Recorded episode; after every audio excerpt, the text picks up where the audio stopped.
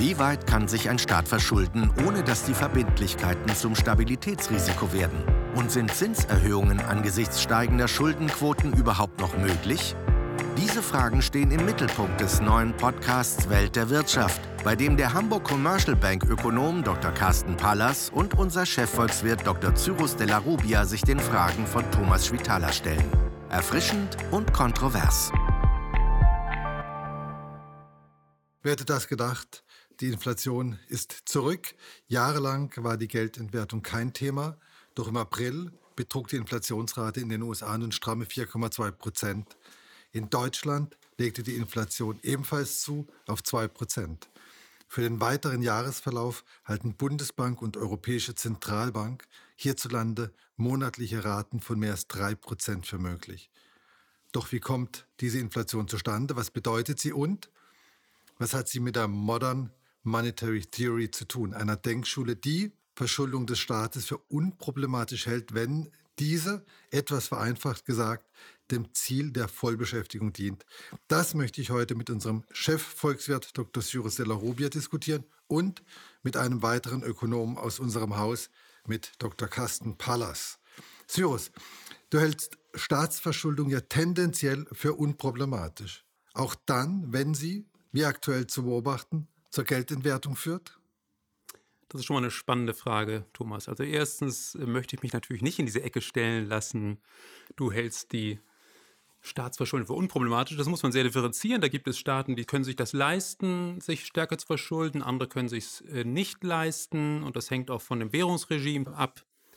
Und äh, wenn man sich leisten kann und durch mehr Investitionen, die auch schuldenfinanziert sein können, den Wohlstand des Landes anheben kann, dann spricht erstmal nichts dagegen, die Verschuldung auch zu erhöhen. Der andere Punkt, den du ansprichst, ähm, dass die Staatsverschuldung zu Geldentwertung führt, das ist ja erstmal nur eine Behauptung. Ähm, ich sehe das nicht, dass äh, wirklich die Inflation, die wir derzeit sehen, auf die Staatsverschuldung zurückzuführen ist, sondern sie hat einfach schlicht damit zu tun, dass äh, die, wir... Die Nachfrage angeschoben. Die Nachfrage angeschoben, ja, aber gleichzeitig auch vor einer noch tieferen Rezession gerettet. Und das ist ja gut, dass äh, die Leute in Beschäftigung geblieben sind, Kurzarbeit finanziert wurde, Unternehmen gerettet, dass Strukturen erstmal aufrechterhalten wurden, die, wenn man es nicht gemacht hätte, dann wirklich verloren gegangen wären und nach einer Normalisierung, nach einer Wiedereröffnung der Krise hätten wir uns alle gefragt, ja, wo sind denn die ganzen Unternehmen? Also das ist ja auch nicht der Sinn der Sache. Und natürlich ist das mit Staatshilfe geschehen. Aber äh, daraus jetzt herzuleiten, äh, der Staat hätte die Inflation äh, provoziert ähm, und das sei per se erstmal alles schlecht, das äh, kann ich so nicht teilen. Ähm, zumal eben ein Großteil dieser Inflation, die wir jetzt sehen, einfach ja, sogenannte Basiseffekte sind. Also denk an Ölpreis. Der Ölpreis war im April letzten Jahres war sogar negativ in Amerika. Benzinpreise. Aber, aber eine technische, eine technische Geschichte, ein negativer Ölpreis. Der hat schon noch was ja, gekostet. Ja, aber das hat natürlich dazu geführt, dass die Benzinpreise auch erheblich äh, runtergegangen sind und heute sind die Benzinpreise entsprechend viel höher. Das sind ja, die Inflationszahlen sind ja immer Vorjahresvergleichszahlen, also 4,2 Prozent höher als im Vorjahr, 2 Prozent höher als im, im Vorjahr. Und dann haben wir in Deutschland noch die Mehrwertsteuererhöhung gehabt. Also kann man auch nicht mit Staatsverschuldung äh, in Verbindung bringen. Insofern äh, sehe ich das eher davon losgelöst. Gut, wir halten aber fest, die Zentralbanken haben die Märkte mit Liquidität geflutet, während der Corona-Krise, aber auch schon davor. Wer deutsche Staatsanleihen kauft, kriegt keine Zinsen, sondern bekommt nach zehn Jahren weniger Geld zurück, als er bezahlt hat. Carsten, ist das denn die praktizierte Modern Monetary Theory? Nein, das ist Geldpolitik, die wir seit 2008, seit der Finanzkrise, 2010er Jahre, europäische Staatsschuldenkrise und jetzt am jüngsten Rand die Corona-Krise. Das ist Geldpolitik als einziges gemeinschaftliches europäisches Instrument. Jetzt kommt der neue äh, Fonds hinzu, mit dem wir dann sozusagen auch auf der Fiskalseite gemeinsam einiges machen. Das ist Geldpolitik, um äh, ja, wie Cyrus das eben beschrieben hat, Stabilisierung herzuführen. Und es ist finanzielle Repression, die nämlich dazu führen soll, dass wir nicht sparen, sondern unser Geld ausgeben. Aber in Summe ist es ja schon so, dass die Verschuldung deutlich steigt.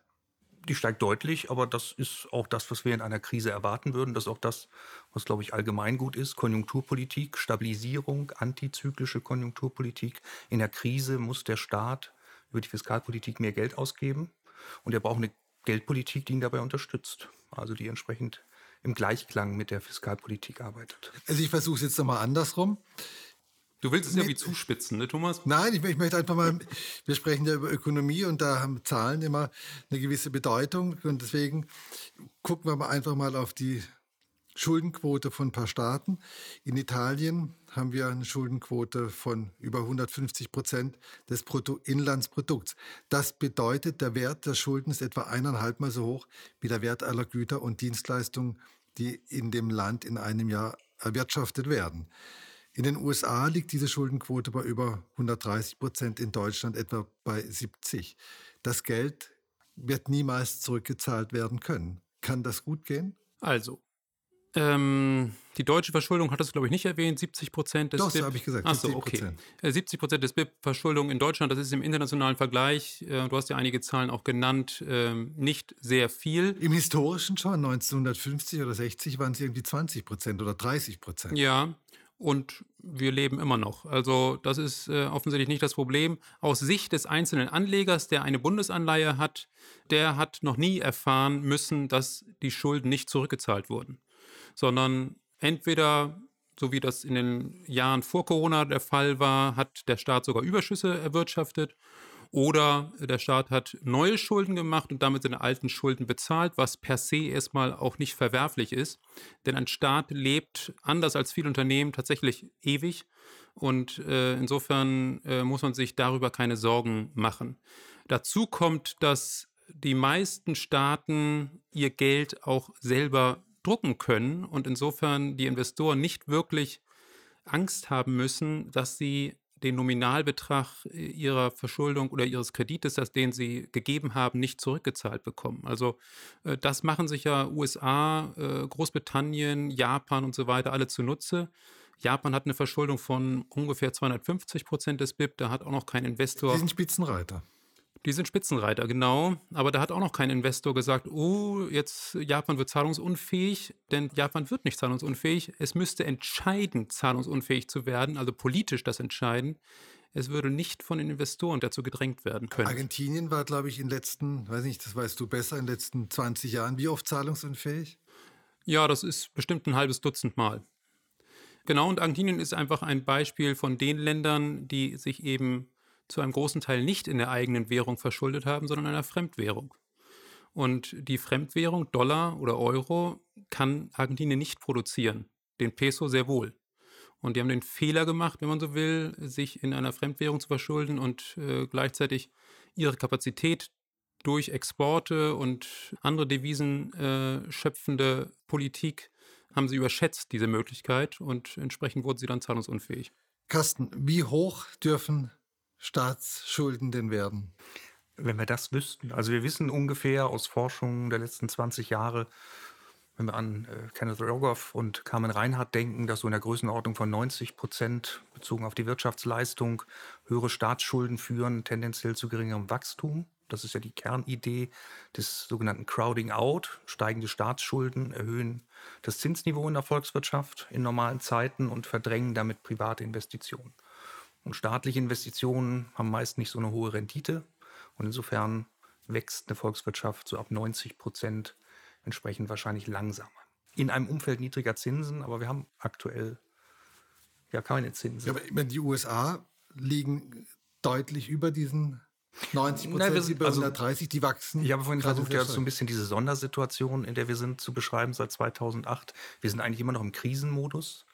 Die Frage ist natürlich, ob wir aus diesem Krisenmodus irgendwann wieder rauskommen. Cyrus hat ja eben deutlich gemacht, in eigener Währung kann ein Staat eigentlich nicht ausfallen. Er kann aber natürlich das Vertrauen in seine Währung untergraben. Also bin ich noch bereit, mit Dollar zu bezahlen im Dollarraum? Akzeptiere ich den Dollar noch als Währung oder gehe ich lieber in Sachgüter, gehe ich in Gold, gehe ich in andere Anlageklassen? Also das Vertrauen, das kann natürlich schon untergraben werden, je höher eine Währung oder je höher ein Staat verschuldet ist. Äh, das hat Auswirkungen auf den Wechselkurs. Also insofern, wir können uns eigentlich nicht zurücklehnen und sagen, 130 Prozent für die USA sind kein Problem oder 240 Prozent für Japan sind kein Problem. Japan ist eine Volkswirtschaft, die sehr viel spart. Das heißt, die Verschuldung ist im Wesentlichen gegenüber japanischen Investoren. Müssten die sich im Ausland verschulden, dann müssten sie wahrscheinlich höhere Zinsen bezahlen und dann gerät. Aber sie müssen sich nicht im Ausland verschulden. Sie müssen es heute nicht, mhm. aber sie mhm. müssen es vielleicht in Zukunft. Auch da, die Alten werden irgendwann stärker vielleicht entsparen. Es kommt gar nicht mehr so viel Ersparnis hinzu. Und in dem Kontext ist das vielleicht ein Thema, was sich dann stellt. Und es zeigt ja einfach, ich bin anfällig. Ich bin anfällig, wenn ich so hoch verschuldet bin. Da ist ein Staat nicht anders als eine Privatperson. Und, und so eine hohe Schuldenquote führt doch aber auch dazu, dass eine Zinserhöhung fatale Auswirkungen hat, oder täusche ich mich?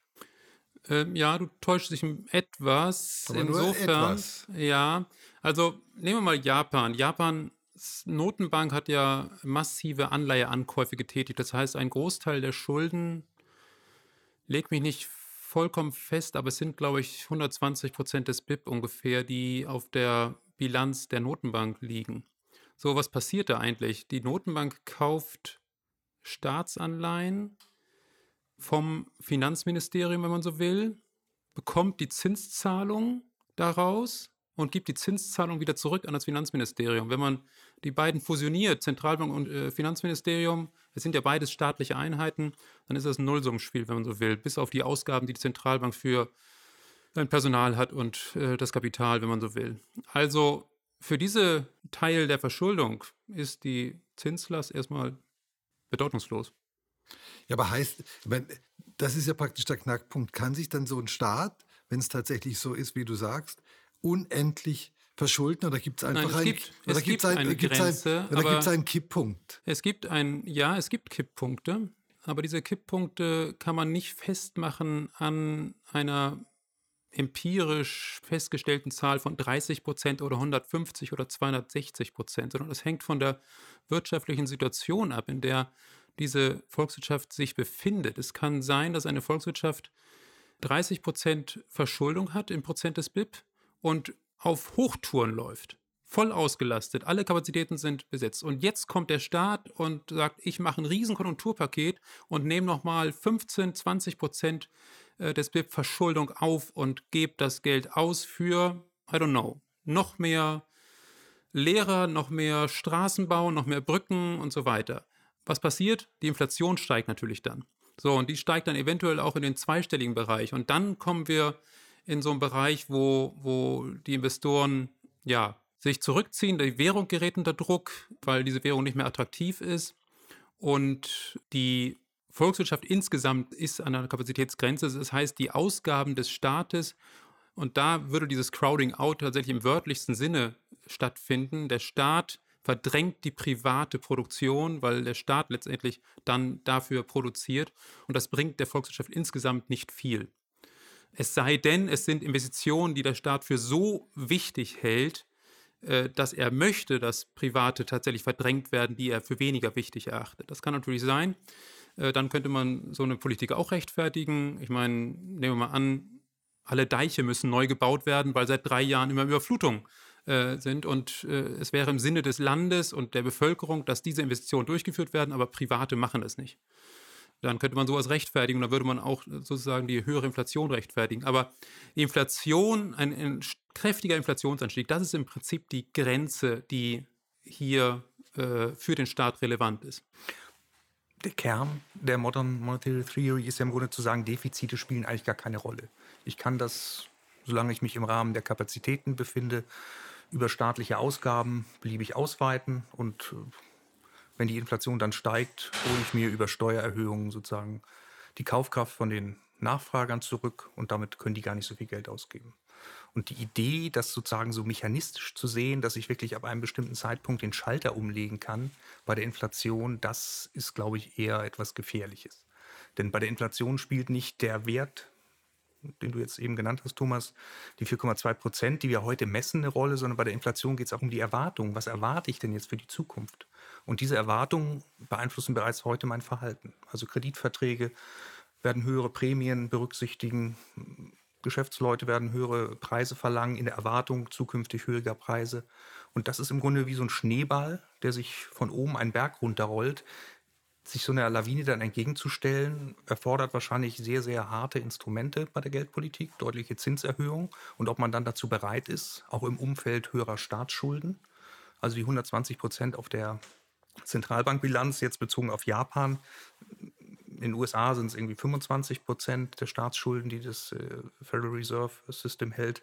Das sind schon andere Größenordnungen. Und je mehr ich abhängig bin von ausländischen Investoren, desto anfälliger werde ich, auch in meiner eigenen Währung. Aber ich möchte noch mal zu einem äh, Punkt zurückkommen. Wir sehen ja eine höhere Inflation. Gleichzeitig gibt es für Staatsanleihen keine Zinsen mehr und auf Sparkonten ohnehin schon nicht mehr. Das bedeutet doch aber, dass der normale Sparer einen massiven oder einen substanziellen Wertverlust hat. Könnte man im Endeffekt zahlen die Sparer jetzt doch die Zeche. Außer sie investieren in Aktien. Die Alternative, würde die EZB sagen, ist, dass der Sparer nicht mehr sparen kann, weil er arbeitslos ist, weil nicht die Rahmenbedingungen geschaffen werden für Wirtschaftswachstum, für Unternehmen, um zu florieren. Und dann ist er arbeitslos, hat ein deutlich geringeres Einkommen und könnte auch nicht sparen. Ja gut, aber ich, ich glaube, in, in, Deutschland sind äh, 95 94 Prozent der Leute nicht arbeitslos, sondern arbeiten. Also da müssen wir auch mal gucken, was, was ist mit denen. Denen wurde jetzt immer gesagt, ihr müsst bitte für euer Alter vorsorgen. Da haben sie Versicherungsverträge gemacht, haben Geld auf die hohe Kante gelegt. Da gibt es jetzt keine Zinsen mehr. Gleichzeitig kommt die Inflation. Ja, aber ich, ich finde das schon ein bisschen bedrohlich. Aber du kannst es ja nicht nur auf die nackte Zahl Arbeitslosigkeit beziehen. Es geht auch darum, wie, ja, ähm, aber äh, ähm, geht ja auch darum, wie sicher ist dein Arbeitsplatz, äh, wie äh, weit kannst du Lohnerhöhungen als Gewerkschaft ähm, im Tarifbereich oder auch im Nicht-Tarifbereich durchsetzen. Ähm, also sind Einkommenszuwächse, die dagegen stehen.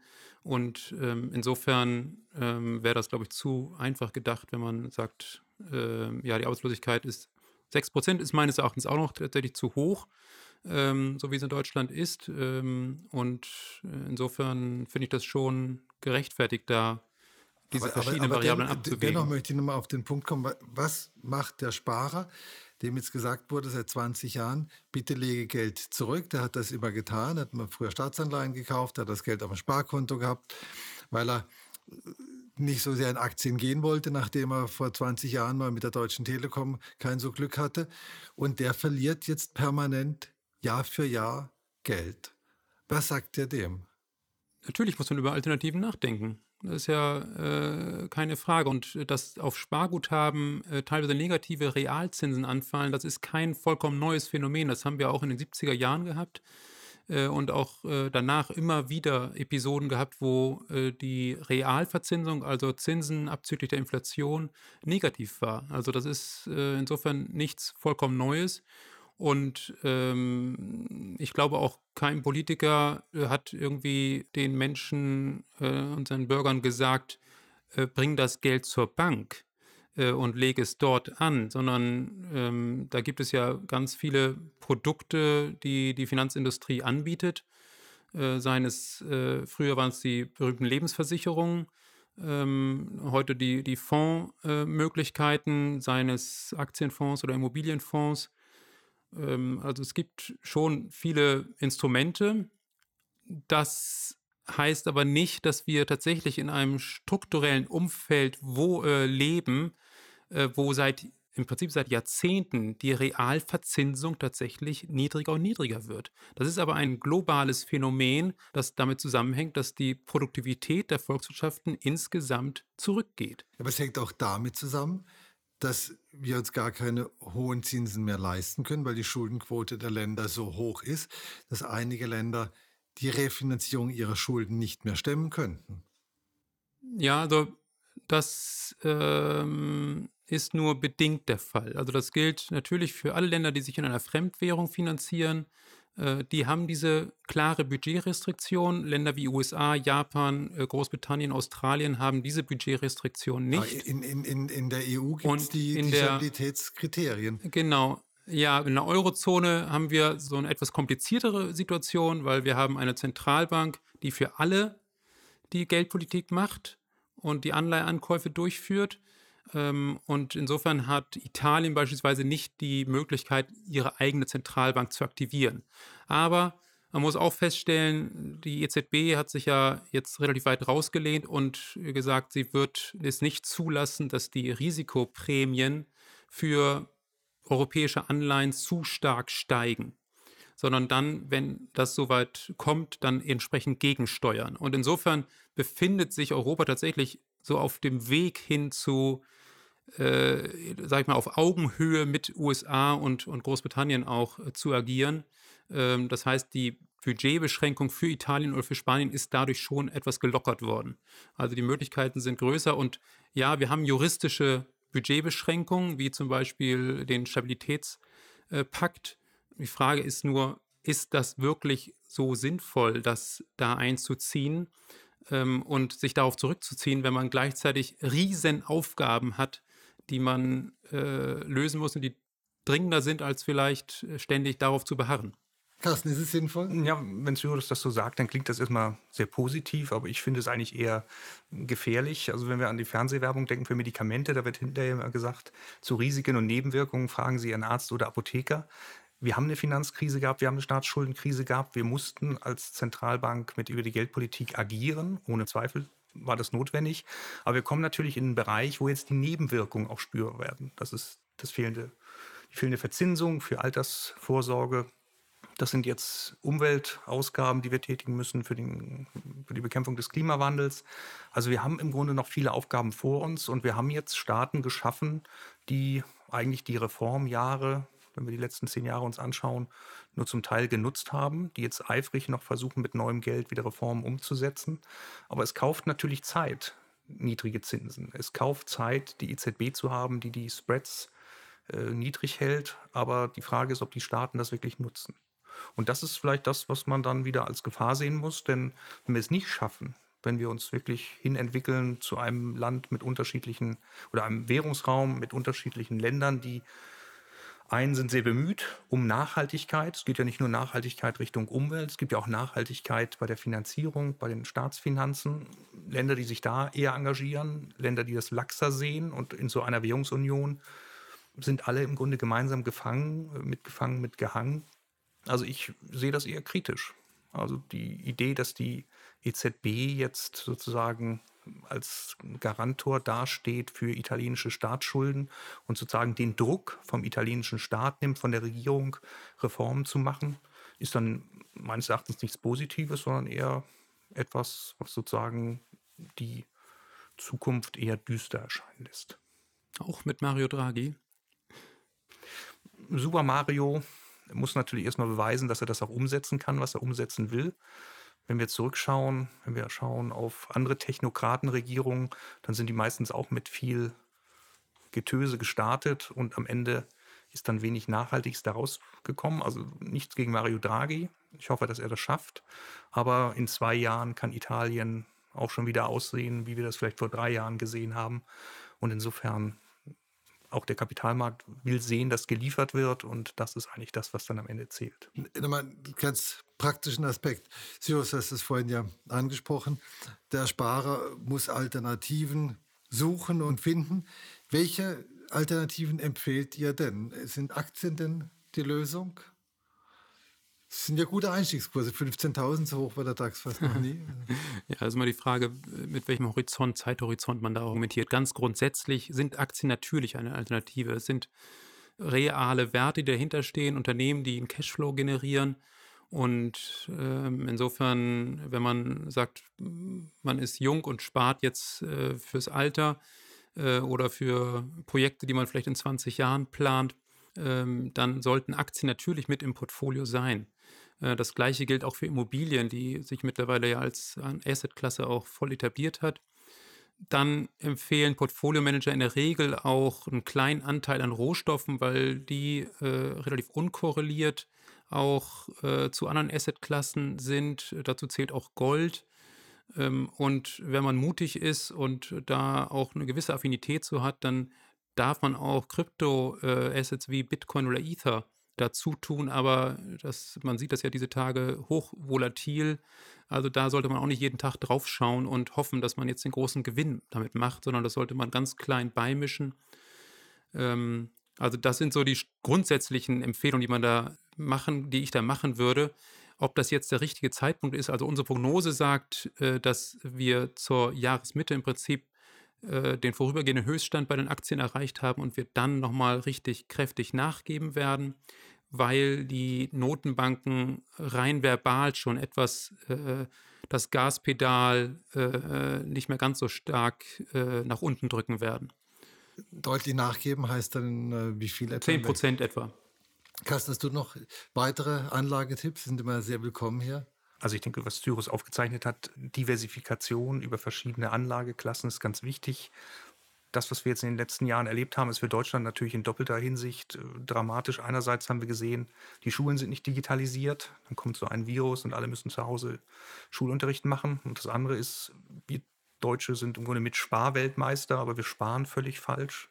Der Sparbuchsparer oder der Lebensversicherungssparer mit geringen Zinserträgen der wird nicht glücklich und jetzt muss er sich auch noch neu orientieren, also bei der Digitalisierung versagt und jetzt auch noch äh, bei hohen Bewertungen an allen Aktienmärkten entsprechend auf einmal rausgehen aus dem klassischen Sparen. Man kann dem Deutschen nur raten, das möglichst zu verteilen und nicht nur auf eine Anlageklasse zu setzen. Also wir enden mit ein paar ganz praktischen Tipps. Die sind ja immer besonders willkommen und äh, wir sehen, die Deutschen haben einiges vielleicht in der Vergangenheit nicht so optimal gemacht, aber es gibt ja immer einen Zeitpunkt, das zu korrigieren und äh, nach und nach kann man dann vielleicht auch in die verschiedenen Anlageklassen reingehen und das vielleicht noch eine zusätzliche Ergänzung. Man muss ja nicht mit allem auf einmal reingehen, sondern nach und nach dann wird das Risiko noch mal ein bisschen weiter gestreckt. So, meine Herren, vielen herzlichen Dank. Vielen Dank. Danke.